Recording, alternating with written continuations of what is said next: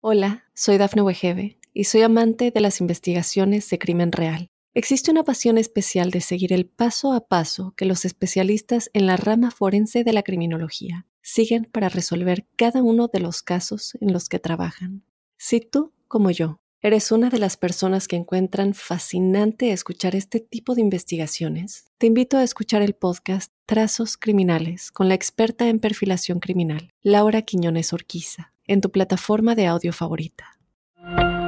Óyenos audio.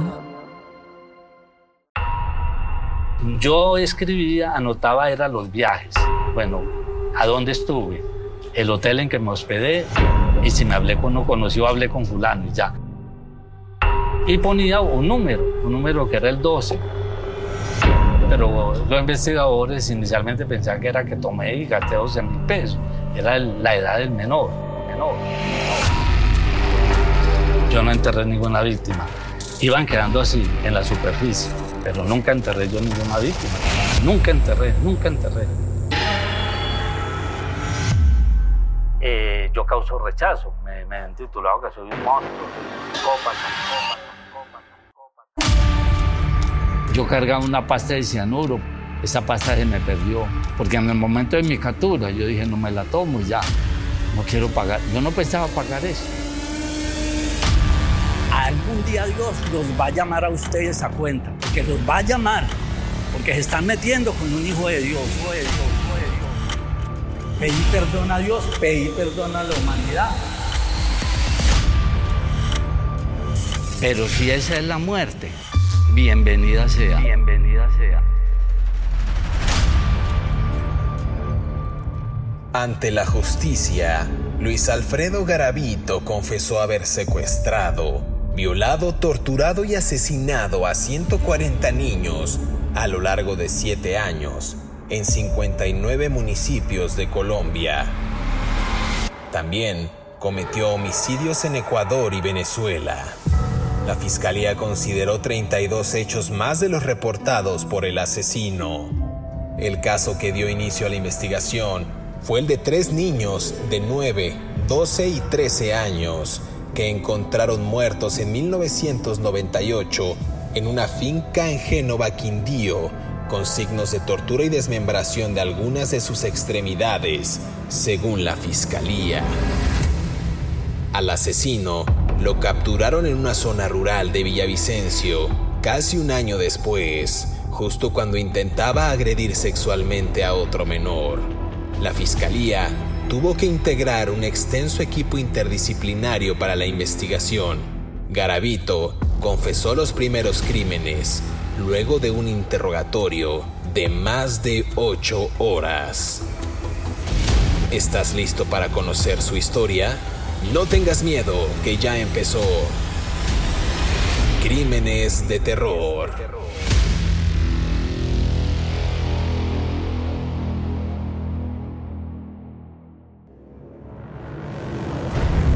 Bienvenidas y bienvenidos a Crímenes de Terror. Si aún no se han suscrito al podcast, opriman el botón de seguir en la plataforma en la que nos estés escuchando, ya sea en Spotify, en Apple Podcasts, en Amazon Music o en Ahead Radio para que les llegue la notificación y sean justo los primeros en disfrutar de estas aterradoras historias. El día de hoy en el podcast vamos a hablar de un sujeto bastante peculiar. Nos vamos a salir un poco eh, de la línea de asesinos en serie estadounidenses y vamos a conversar acerca de Luis Alfredo Garavito Cubillos, un pedrasta, un asesino en serie de niños y agresor sexual colombiano, también conocido con otros apodos. Algunos le decían la bestia, algunos otros el monstruo de Génova. Según los informes de la Fiscalía General de la Nación, este hombre pudo haber asesinado al menos a 172 menores de edad. Eh, de estos 138 tienen fallo condenatorio y 32 estaban en instrucción, uno en apelación y uno en sentencia. Lo curioso de este caso es que este hombre falleció apenas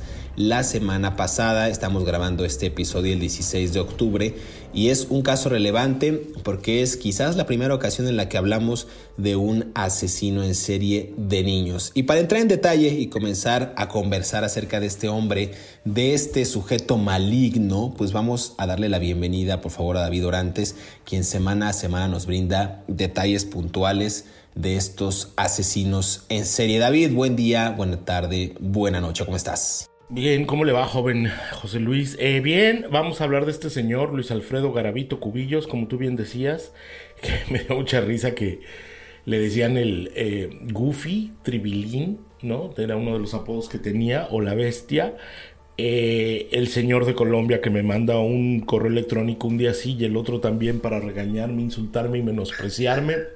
Se va a hacer un picnic, se va a hacer un día de campo con este programa porque seguramente voy a decir cosas equivocadas de Colombia, ¿verdad? Y este y parce, no me lo tome a mal, ¿verdad? este, me prometo que me voy a comer una bandeja paisa en su honor ¿verdad? De toda esa gente buena de Colombia que nos escucha y unas empanaditas, parce. No, a ver, hágala.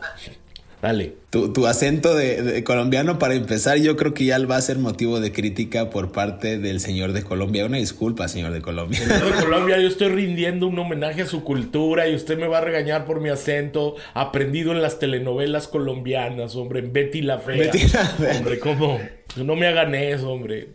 Bueno, no sé, digo, pues está bien, me pongo a ir vallenatos de Carlos Vives o de Diomedes Díaz, no sé, cualquier cosa, ¿no? Ya con, con, eso te redimiste un poco. Vamos a hablar de Luis Alfredo Garavito Cubillos, este hombre que nació en Génova, en Quindío, en, en Colombia, el 25 de enero de 1957. Él era hijo de Manuel Antonio Garavito y Rosia Delia Cubillos. Eh, hay que mencionar que era el hijo mayor y segundo de siete hermanos. Él tenía tres hermanos y tres hermanas.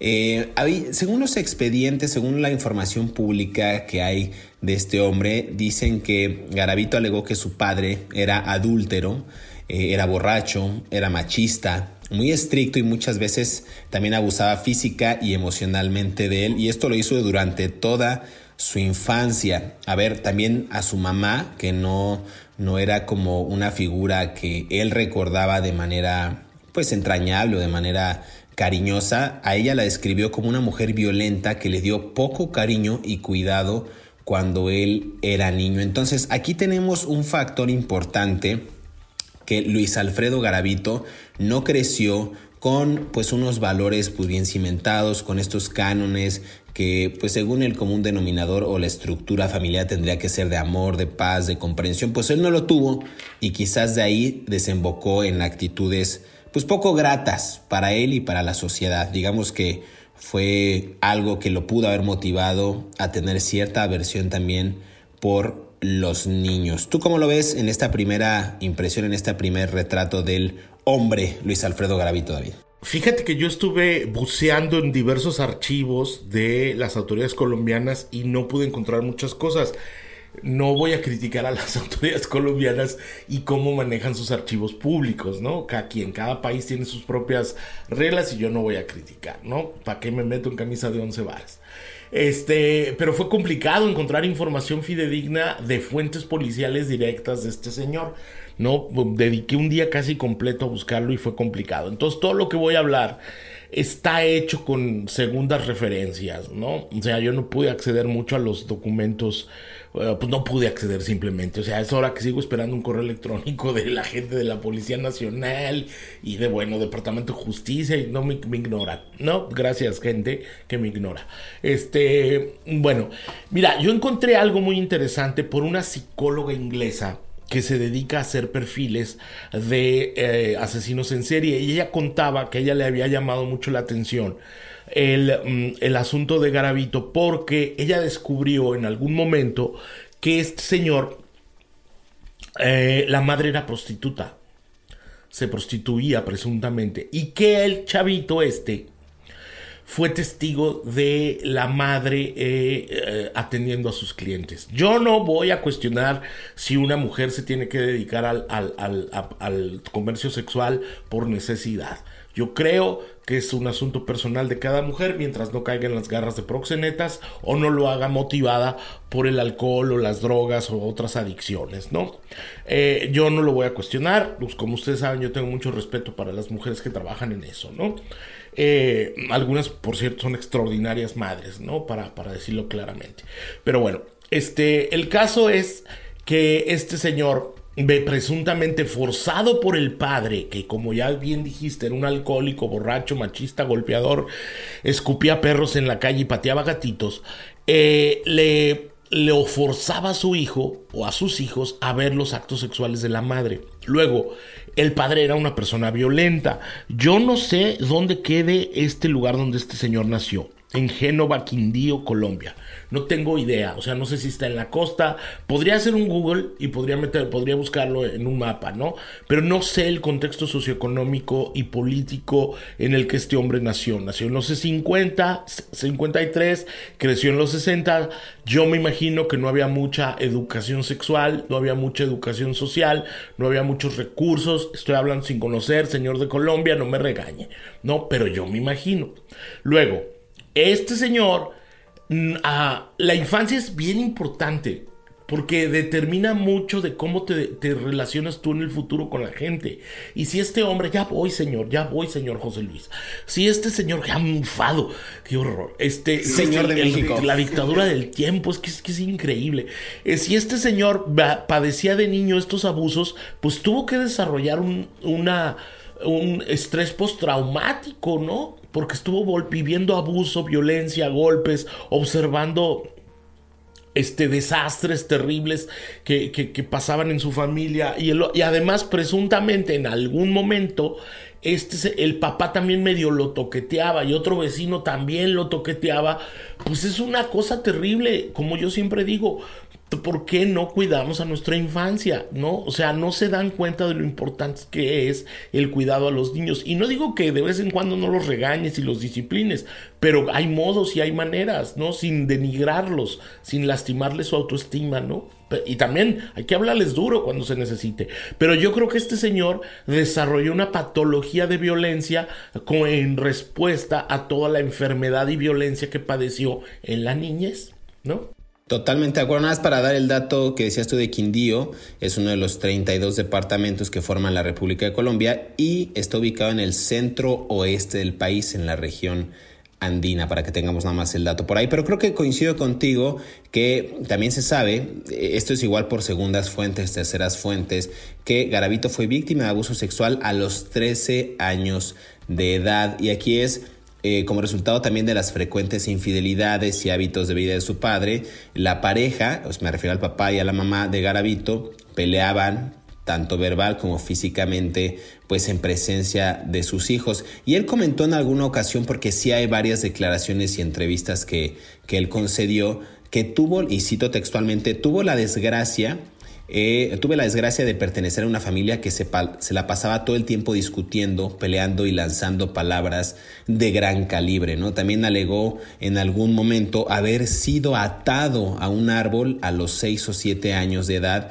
y golpeado con un machete y de sufrir otros abusos como ser agredido con un palo macizo durante horas. Entonces, el hecho de que hubiera correctivos, que yo estoy totalmente de acuerdo contigo porque de pequeño yo tuve correctivos, pero no al nivel de estos correctivos que le dieron a Garavito, ¿no? Al grado de pegarle con un palo y también varios de estos abusos se dieron porque él intentó defender a su madre cuando estaba eh, en etapa de gestación, cuando estaba en, en, embarazada, pues. Entonces creo que ahí él, por más que quiso pues tener una vida digna, quiso inclusive apoyar a su madre, pues el padre se encargó todo el tiempo de sobajarlo, ¿no? De humillarlo. Eso me parece a mí un poco indignante, pero también algo que propició, no justificable, que comenzara, como digo yo, su carrera delictiva. Pero déjame hacer una pausa, David, aquí en Crímenes de Terror, y regresamos para seguir conversando acerca de Luis Alfredo Garavito, a quien conocían como la bestia o el monstruo de Génova. No se despeje.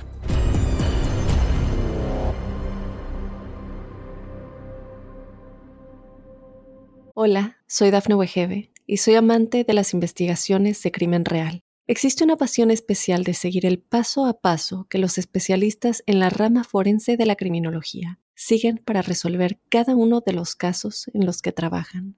Si tú, como yo, ¿Eres una de las personas que encuentran fascinante escuchar este tipo de investigaciones? Te invito a escuchar el podcast Trazos Criminales con la experta en perfilación criminal, Laura Quiñones Orquiza, en tu plataforma de audio favorita.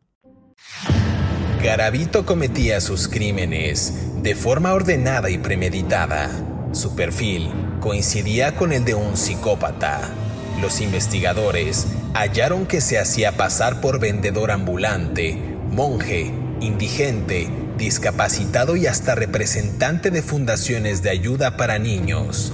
Las víctimas eran varones, generalmente de barrios pobres entre 8 y 14 años de edad, a quienes abordaba en parques, canchas deportivas y terminales de autobuses. Les ofrecía dinero, los llevaba a un lugar inhóspito y los asesinaba estando borracho. Anotaba en un cuaderno el lugar en el que había raptado a cada una de sus víctimas y su respectiva edad. Y era capaz de describir el sitio donde había dejado cada uno de los cadáveres. Los guardas que lo custodiaron en su tiempo en la cárcel, los investigadores judiciales y varios periodistas coinciden en que era un hombre manipulador y capaz de mostrar convenientemente diferentes personalidades. Sigue escuchando la historia de Luis Alfredo Garavito aquí en Crímenes de Terror.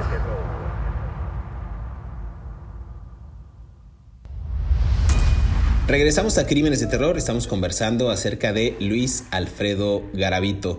Eh, David, por ahí también había algunos, algunas notas eh, de algunos portales en Colombia de noticias bastante pues, connotados, donde decían que este hombre Garavito eh, lo, menospreciaba a su padre y le lanzaba apelativos como imbécil, bastardo, e inclusive otros que pues la verdad ya son más fuertes, pero pues un sujeto que sufrió bastante a pesar de que también pues este, asistió a la escuela, asistió a la escuela Simón Bolívar en Ceilán, eh, al principio colaborador, era, era, bastante alegre, pero al final terminaba siendo ridiculizado también e intimidado por los niños de su clase. Entonces, ni en la casa ni en la escuela lo respetaban. Quizás eso detonó algo en su vida.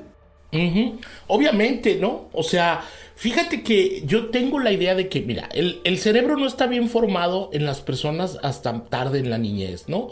Entonces, tú no tienes mecanismos para procesar todo lo que te hacen, ¿no? O sea, yo estaba leyendo a un, a un psicólogo forense que, que lo entrevistó en Colombia eh, y británico creo, eh, ahorita te doy el nombre, es más, y, y que lo encontró el señor Mark Benek, ah, o tal vez alemán, no sé, ah, un, un, un, psicólogo forense y biólogo forense que lo entrevistó en Colombia que hablaba de que era una persona muy educada, muy amable, muy cortés, ¿no? Yo creo que algo se desarrolló mal en la psique de este pobre hombre, porque es una víctima que luego se convirtió en un victimario, donde no pudo crecer adecuadamente por todos los abusos que tuvo la familia, ¿no? Yo estaba leyendo cosas brutales donde decía que cuando él era adolescente le pedía a sus hermanos menores que durmieran con él desnudos, ¿no? Y los toqueteaba presuntamente y luego mm, no tenía la capacidad de relacionarse sexualmente con mujeres, ¿no? Mm, y se enojaba y solamente tenía la, la capacidad de relacionarse sexualmente con hombres. debió de haber sido muy fuerte para él haber sufrido todos esos abusos y debió de haber sido una manera de vengarse del mundo todo esto que hizo en contra de estos niños. No lo estoy justificando, ni mucho menos. Ahora, también yo me pregunto, este señor empezó a agredir a niños en 1969, ¿no? ¿Qué pasó con todas las autoridades colombianas? Quiero saber, de verdad, si alguien en Colombia me puede decir cómo se investigan los crímenes en contra de menores en Colombia. No, yo no tengo, como pueden ustedes ver, no me pelaron, pues, en pocas palabras, ni la Policía Nacional ni el Departamento de Justicia. Entonces yo quiero saber cómo se investigan los crímenes en contra de niños. ¿Hay unidades específicas para investigar eso o no las había en ese tiempo? Nuestros países que están tan empobrecidos y tan dejados de la mano del mundo, muchas veces en lo que menos pensamos es en nuestra niñez, ¿no? Y yo este señor mató a 172 personas. ¿No? ¿Cómo, ¿Cómo pudo pasar 10 que hubieran sido? ¿Cómo pudo pasar? Estoy enojado con este caso por todo lo que pasó, por la descomposición social. Y no estoy hablando de Colombia, estoy hablando del mundo. ¿A dónde hemos llegado como sociedad, no? Totalmente de acuerdo, creo que ahí entra mucho, eh, muchos de los factores eh, psicosociales entre tema de la pobreza, de la delincuencia, de los abusos sexuales, abuso sexual infantil, trata de personas, que en sí en América Latina, como diría Eduardo Galeano, pues son las venas abiertas ¿no? de América Latina. Todo lo que está pasando y todos los, todos los problemas, todos los, los, los males parece que le pasan a América Latina sin victimizarnos, pero creo que es una constante. Aquí también los maestros de Garavito decían que notaban que su deseo de aprender entraba en conflicto con esta frustración que tenía porque era incapaz de comprender lo que veían en ciertas materias o en ciertas asignaturas. De hecho, va a sonar bastante cruel, ¿no? Pero lo apodaban Garabato, en lugar de Garabito le decían Garabato, por sus gafas y su naturaleza tímida por sus compañeros, ¿no? Ese era el apodo que le pusieron y él pues obviamente se sentía cada vez más inseguro, eh, no jugaba con, con, sus compañeros en el recreo y se aislaba, después empezó a hacer berrinches y empezó a reaccionar también de manera violenta cuando se burlaban de él, ¿no? Era una forma también pues de reprimir lo que él sentía y también de pues defenderse de todas los, las agresiones que le, que le propinaban, ¿no? Eh, insisto, a pesar de estos conflictos, sus, sus profesores, perdón, tampoco hicieron nada por intervenir. O sea, el hecho de que en su casa sus padres lo maltrataran y en la escuela los, los profesores no le pusieran un alto a los agresores o buleadores, como le dicen, pues creo que también propició que este hombre fuera pues creando un odio cada vez más fuerte hacia pues estos menores. A mí, insisto, lo que decías tú del tema del, de que le sugería a sus hermanos que se durmieran desnudos con él para compartir la cama y después lo tocaban. Híjole, no sé, a mí me parece demasiado fuerte esa escena, esa imagen y según quienes lo conocieron decían que este garabito se volvió muy retraído, pero también extremadamente agresivo y dispuesto a vengarse del mundo, refieren algunas notas. Después de que hubiera sido también él agredido sexualmente cuando tenía apenas seis años de edad, bien referías tú. Pero tú cómo lo ves, me, me, no sé, me parece una vida bastante fuerte que sin eximir sus culpas o sus delitos, pues la misma sociedad y su misma familia lo orilló a un barril sin fondo, la verdad. Por supuesto, porque además, mira, hay una parte que me llamó mucho la atención, donde en la entrevista con este, eh, con este biólogo forense, él dice que se hizo alcohólico, ¿no? Y que también intentó recurrir a la, al cristianismo, ¿no? Y que conoció a una novia en una iglesia pentecostal. O sea, él en alguna parte de su cabecita, de su conciencia, estaba... Ah, seguro de que estaba pasando algo mal en su vida y necesitaba poner una corrección, necesitaba, como dice, como dice una persona que aprecio mucho y que quiero mucho, apoyos emocionales, ¿no? Entonces, este, esta persona se apoyaba emocional, intentaba apoyarse emocionalmente de la iglesia pentecostal cristiana de, de Colombia, ¿no? Mm, entonces, él, él sabía que necesitaba encontrar un camino que lo ayudara a salirse de toda la locura de las muertes. Y luego, el alcoholismo, que también tomaba brandy, tomaba aguardiente, eh, que, bueno, eran también unos disparadores del crimen. Era, era una. Era, ahora sí que era un cuchillo de doble filo. Por una parte era el, el alcohol lo adormecía, lo, le nublaba el juicio, le nublaba el dolor y le nublaba los recuerdos, pero al mismo tiempo era un disparador para salir a cometer crímenes.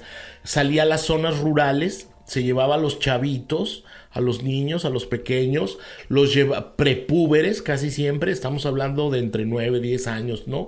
Esa onda, 11, los llevaba a zonas apartadas, los ah, amedrentaba y los presuntamente violaba y luego mientras los violaba los cortaba en el estómago con un cuchillo o los degollaba. Y luego volvía otra vez al ciclo, ¿no? No, no, no se no volvía al ciclo de buscar un tipo de cura para sí mismo en la iglesia o en el alcohol, pero no sucedía y volvía a repetir el patrón y el patrón y el patrón. Yo me pregunto, esas comunidades rurales en medio de Colombia, de la Colombia selvática tan bonita, de lugares preciosos y paradisiacos que están narrados en la literatura y en la música, esa gente no se daba cuenta de lo que estaba pasando porque empezaron desde 1971 sus crímenes y se propagaron hasta los años 90, 170 y tantos niños. No, ¿quién, quién, quién, quién salió a defender a la niñez? Eso es lo que yo me pregunto, a la niñez de nuestros pueblos, ¿quién la defiende? ¿no? Y, y, yo sé que si usted es español no lo va a entender, o si usted es de sueco o canadiense no lo va a entender, pero nuestras calles de Latinoamérica están pobladas de niños que nadie los cuida y nadie los atiende y que bueno pues es un problema gravísimo no de, de, Tijuana hasta hasta hasta la última ciudad de Chile no allá en la Patagonia. Mm, pero bueno pues eso tenemos que hacer algo todos no la humanidad. Y yo me pregunto vuelvo y repito cómo es posible que durante tantos años este hombre abusaba de niños y no los y no les hacían y no y no lo podían investigar o sea cuánta indolencia de las autoridades no fíjate que hay un caso de 1970 cuando intenta agredir a un niño sexualmente de 6 años en una estación de tren en Bogotá. El niño grita, eh, alerta a las autoridades para arrestar a Garavito, quien afirmó en ese momento que solo quería abusar ligeramente, es una estupidez, ligeramente el niño en respuesta a un cargo de intento de violación. Y esto no es lo más alarmante.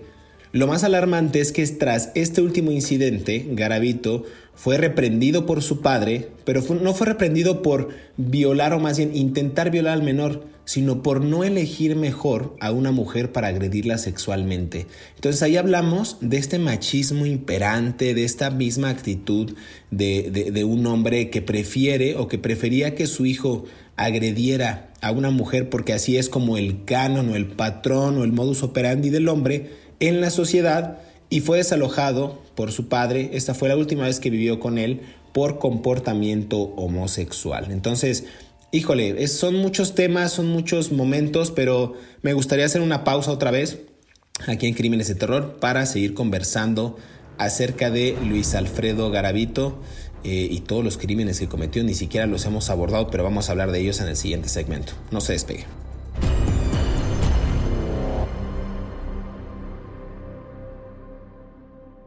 Hola, soy Dafne Wegebe y soy amante de las investigaciones de crimen real. Existe una pasión especial de seguir el paso a paso que los especialistas en la rama forense de la criminología siguen para resolver cada uno de los casos en los que trabajan. Si tú, como yo, eres una de las personas que encuentran fascinante escuchar este tipo de investigaciones, te invito a escuchar el podcast Trazos Criminales con la experta en perfilación criminal, Laura Quiñones Orquiza en tu plataforma de audio favorita. El 12 de octubre de 2023 murió Luis Alfredo Garavito, uno de los asesinos en serie más conocidos de la historia y el considerado mayor infanticida de Colombia.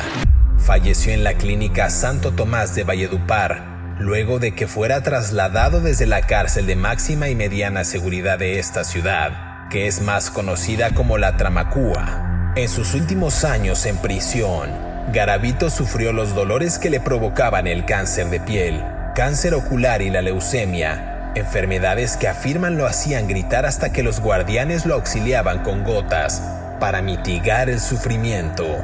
Pero esto no fue suficiente la segunda semana de octubre, por lo que tuvo que ser remitido al centro médico. Luego de que se confirmara la muerte de la bestia, o el monstruo de Génova como se le denominó tras sus crímenes, se conoció que Garavito había realizado una última petición antes de morir, en la cual indicó la forma y el lugar en el que quería que su cuerpo terminara. Sigue escuchando la historia de Luis Alfredo Garavito aquí en Crímenes de Terror.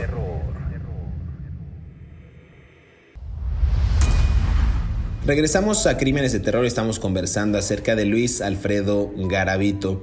David, hablamos de sus intentos de violación, pero después en la adultez Garavito empezó a sufrir síntomas de psicosis, de paranoia, de depresión y ahora sí comenzó a abusar sexual y compulsivamente a niñas y niños, como decías tú, eh, desarrollando esta preferencia por niños eh, prepúberes, ¿no? O púberes. Entonces, me parece algo alarmante, pero eh, ¿qué nos puedes decir respecto a ello, digamos, al modus operandi Fíjate de este Que, Ajá, fíjate que me llama mucho la atención. Es, ya, ya, ya, ya lo comprobé. Este biólogo forense con, que, que lo entrevistó es alemán. Y, y además es, vive en una de las ciudades más bonitas del mundo, con Alemania, que a mí me gusta mucho. Aunque me gusta más Hamburgo, pero bueno, no estamos aquí para hablar de mis viajes. Este, el, el señor, el señor biólogo forense le hizo una serie de pruebas de inteligencia y le sorprendió mucho que era un tipo inteligente que lograba llevarse a sus víctimas con una serie de artimañas y engaños a plena luz del día en diversas ciudades o en pueblos pequeños. Y, y, eso también le ayudó a este biólogo forense a entender el patrón de los que ahora sí que de los robachicos, ¿no? Como se dice en México, ¿no? Eh, era un hombre que estaba ávido de inteligencia, pero dice que su papá le quitó a golpes y a gritos, y estoy citando al, biólogo forense, lo voy a decir en el, en el alemán más champurrado que pueda, este Mark Benek, o Benecki, eh, él, decía que le había sorprendido su inteligencia y que le había sorprendido que era una persona, eh, eh, Garavito era una persona que estaba deseosa de aprender cosas, deseosa de saber cosas. Sin embargo, el padre se lo quitó a golpes, ese deseo, y le dijo que solamente estaba determinado para eh, el trabajo agrícola. ¿No? Ah, pero de alguna manera tuvo que desarrollar una especie como de inteligencia paralela, si me permites la, la, la expresión, para poder planear los secuestros de los niños sin ser descubierto. Porque tenía que haber pasado muchas veces que se llevaban niños de ciudades, ¿no? y mm, tenía que haber desarrollado mecanismos de cómo acercarse al niño, de cómo escapar de las ciudades y de cómo evitar a las autoridades posteriormente. Eso te habla de una persona que era calculadoramente inteligente. Entonces, en esencia, sí era una persona inteligente, pero a la cual se le fue reprimido esa inteligencia por la brutalidad absurda del padre. Vuelvo y repito. Los únicos que creamos asesinos en serie somos los adultos. Y son, cuando tú dices, es que esto es inhumano, no, es muy humano, porque los humanos somos los responsables de esos personajes, ¿no? No es como que son malos por generación espontánea, ¿no? Ah, de repente apareció la maldad. No, nunca, jamás es así. Pues es que es, volvemos a, a, lo mismo, ¿no? Son diferentes factores que propiciaron que este hombre cayera en, esa, en ese hoyo sin fondo, en ese barril sin fondo. También eh, decían que en estado de ebriedad, Garavito insistía en tener relaciones sexuales con parejas femeninas, pero él también en algún momento comentó que sufría de disfunción eréctil y era frecuente ese dolor extremo que le causaba que a menudo lo llevaba, digamos, a despotricar contra su propia familia. Ahí, ahí entraba este factor en el que él no podía tener relaciones con mujeres y se frustraba tanto que empezaba a hablarles mal a, sus, eh, a su familia, inclusive a golpearlos y empezó también él a tener cierto odio contra sus hermanos menores por defender a sus padres cuando él había sido atacado bastante. Entonces creo que Insisto, es nada más para dar contexto porque muchos de los de, las de las agresiones sexuales que él tuvo contra los niños pues eran prácticamente una sin ser psicólogo evidentemente, pero haciendo un análisis de petatiux, como dices tú, pues quizás reprimiendo su infancia, él quería quizás reprimir las infancias de otros por todo lo que él había vivido. Me parece a mí una lógica, me parece como, como un hecho que él quería, ¿no? Eh, el, el, el momento de atacar quizás lo que él no pudo tener quizás acabar con la inocencia, con la felicidad, con esa, con esa ternura de los niños a través de una experiencia pues bastante traumática. No sé tú cómo lo veas, David. Híjole, es que está bien complicado lo que acabas de decir. O sea, yo, yo, para no variar, estoy en desacuerdo. No, yo creo que era una, o sea, yo creo que estaba perturbado emocionalmente, estaba absolutamente desquiciado, yo creo que era un megalómano. ¿No? Como todos los asesinos en serie. Yo creo que era un narcisista, egocentrista también, ¿no? Tenía problemas de control de su impulso, tenía problemas de, de, de, de, violencia. Y, todo esto se le fue desarrollando desde la niñez. O sea, todos tenemos alguna predisposición a alguna perturbación mental, ¿no? Pero, pero con base a lo que aprendemos en la vida o cuando tenemos referentes buenos, eh, nos mejoramos como personas, ¿no? O cuando conocemos a las personas adecuadas que nos caen, guían en la vida, ¿no? Eh, este hombre, por ejemplo, mira, es algo muy significativo. Él solamente tenía, yo lo estoy leyendo de la entrevista que le hizo este eh, biólogo forense alemán, que, que él solamente se relacionaba con su hermana con una de sus hermanas. Él mismo sabía que su familia, su padre, era una persona dañina. Entonces, no está mal adecuar, alejarse de las familias cuando están una, son una bola de, de, locos, ¿no? Muchas personas lo han hecho, ¿no? Cuando tu familia no es buena para ti y tú te das cuenta de eso, cuando te menosprecian, te denigran, te insultan, te faltan al respeto y que son pasivos aggressive, como se dice en inglés, te hacen chistes sobre tu tamaño, tu gordura o tu flaqueza o tus deficiencias y lo hacen como en tono de broma, eh, muchas veces eso incide directamente en la psicología de las personas de una manera muy fuerte que las personas no son conscientes del daño que le están haciendo a un niño y eso se va quedando como una especie como ¿sabes? Como de estos coladores de café donde echas el cafecito y nomás va filtrando agua. El agua se filtra, ¿no? Lo inmediato podría ser el agua, se filtra, pero el café se va quedando y se va, y tú le vas, y la gente le va echando café y café y café, y es el dolor que se te va quedando durante años hasta que aprendes las personas a romperlo de alguna manera, ¿no? Este hombre nunca tuvo las herramientas para romperlo, obviamente, ¿no? Se unió a pandillas, cometía robos, andaba en el pillaje, trabajaba en un supermercado, se juntaba con una mujer, una, una, una, ¿cómo se diría? Una de un salón de belleza, ¿no? Que, que, me dio mucha risa porque decía que la había dejado porque ella gastaba mucho, ¿no? Pues yo he dejado a varias porque gastaban mucho también, la verdad. O sea, son, como se dice en inglés, credit card rich, ¿no? Ricas de tarjeta de crédito, ¿no? Eh, este, que además hay mucha gente que tiene así el, el, el hábito compulsivo de la compra, ¿no? Por un mero rollo de estatus, ¿no? Eh, entonces, eh, este hombre la dejó, estaba buscando cómo encarrilar su vida y no lo encontraba porque nunca tuvo la asistencia psicológica necesaria, importante y afectiva importante para poder dejar de matar personas. Ahora, muchas veces la mejor manera de exculpar, yo he leído muchos testimonios de asesinos en serie, sobre todo de Texas, que es en donde vivo y trabajo, donde ellos te dicen, yo me sentí liberado cuando lo conté cuando lo pude decir. Yo maté a tantas personas, pero estaba cargado de una ira y de dolor y, que venía desde hace muchos años y que no sabía cómo procesar. Pues porque nadie se los enseñó. Y esto, y esto mismo pasaba con este señor. Yo no me quiero ni siquiera centrar en la cantidad de gente que pasó, mató, porque son cientos y cientos de personas, ¿no? Decenas y decenas. Pero es un dolor terrible de todas estas familias que todavía al día de hoy viven con ese dolor profundo en su corazón, porque un padre imbécil no supo criar a sus hijos, ¿no? Allá en el pueblito ese de, ¿cómo se llamaba? ¿Cómo dijimos que se llamaba? Porque no me regañe el señor de Colombia. Este, allá pues, en el pueblito ese, ¿eh? ¿no? En el pueblito de Génova. Génova, en Quindío. Quindío, Pero bueno. Pues a mí me parece... Sea, no sé.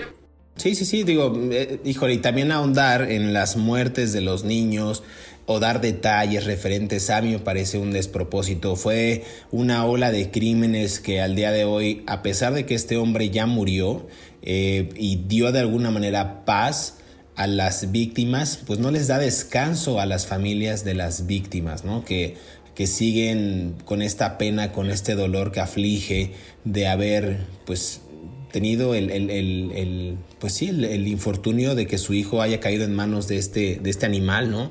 Y el jueves 22 de, diga, David, ahora antes diga. Fíjate que eh, en la entrevista este con, con, este biólogo forense alemán, el entrevistador le pregunta qué fue lo que hizo a Garavito matar tantas personas, ¿no?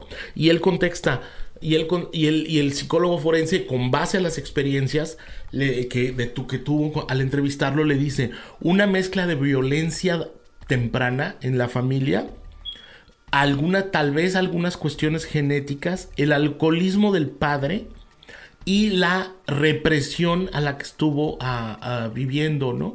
Y el dolor. Él entrevistó a la, a la hermana también, ¿no? Dice, mm, toda esta desgracia sucedió eh, generó un personaje narcisista, antisocial y psicópata. Eh, las, las infancias terribles no siempre están presentes en las vidas de los asesinos en serie, pero en este caso así fue y cargó más todavía lo que podía haber pasado. O sea, este hombre pudo haber sido una persona de bien, pero el entorno en el que creció lo predispuso a, ser un asesino en serie, ¿no? Totalmente de acuerdo. Y después de cometer estos crímenes, que estamos hablando de, más de un centenar, casi dos centenares, el jueves 22 de abril de 1999, en una zona rural de Villavicencio, este hombre fue capturado cuando salía de un potrero en la periferia de este municipio, ¿no? Había raptado en ese momento a un menor del que pretendía abusar sexualmente y luego asesinar, pero afortunadamente un habitante de una calle de por ahí, de esta zona, se encontraba eh, caminando, escuchó los gritos de auxilio del menor y se acercó y al ver a la escena atacó a Garavito con piedras obligándolo a huir. El habitante, para ser un poquito más concreto y en resumen, eh, liberó al niño, el cual pudo llegar a una vivienda donde también lo, auxiliaron, llamaron, llamaron, a la Policía Nacional y ahí capturaron a este hombre. Varias horas después eh, salió del monte caminando y fue identificado por el niño e interceptado por los policías. Ahí acaba la desgracia de las familias, estos infortunios de este agresor sexual colombiano que, insisto, y referíamos, eh, dice David que no, pero nada, déjame hacer una acotación, referimos que este hombre murió el 12 de octubre del año 2023 a la una de la tarde.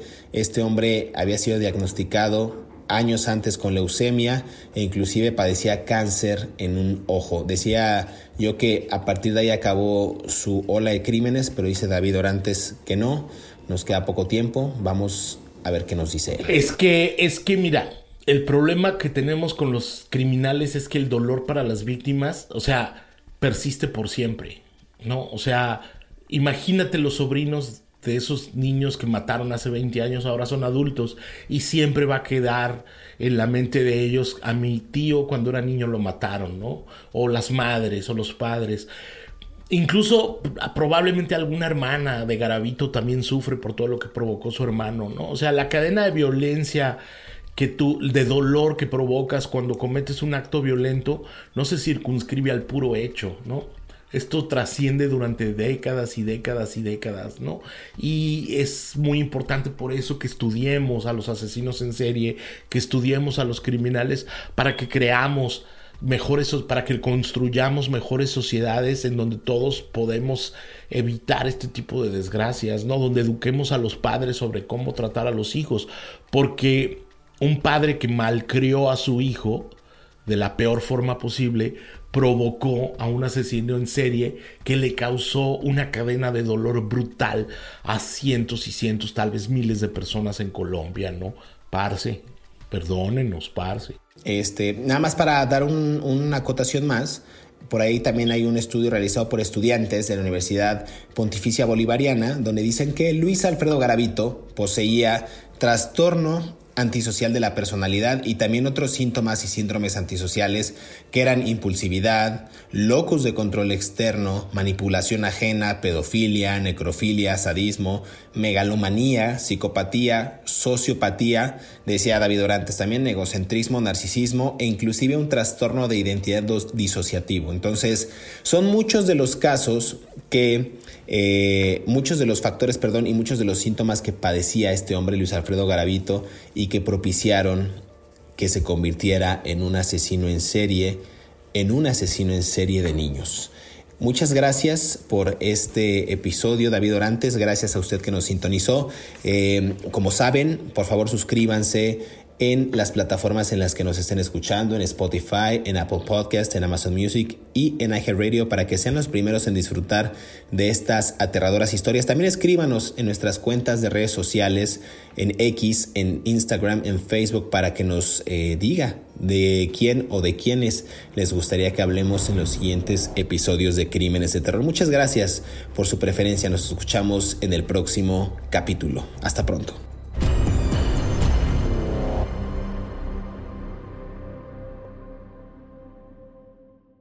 Hola, soy Dafne Wegebe y soy amante de las investigaciones de crimen real. Existe una pasión especial de seguir el paso a paso que los especialistas en la rama forense de la criminología siguen para resolver cada uno de los casos en los que trabajan.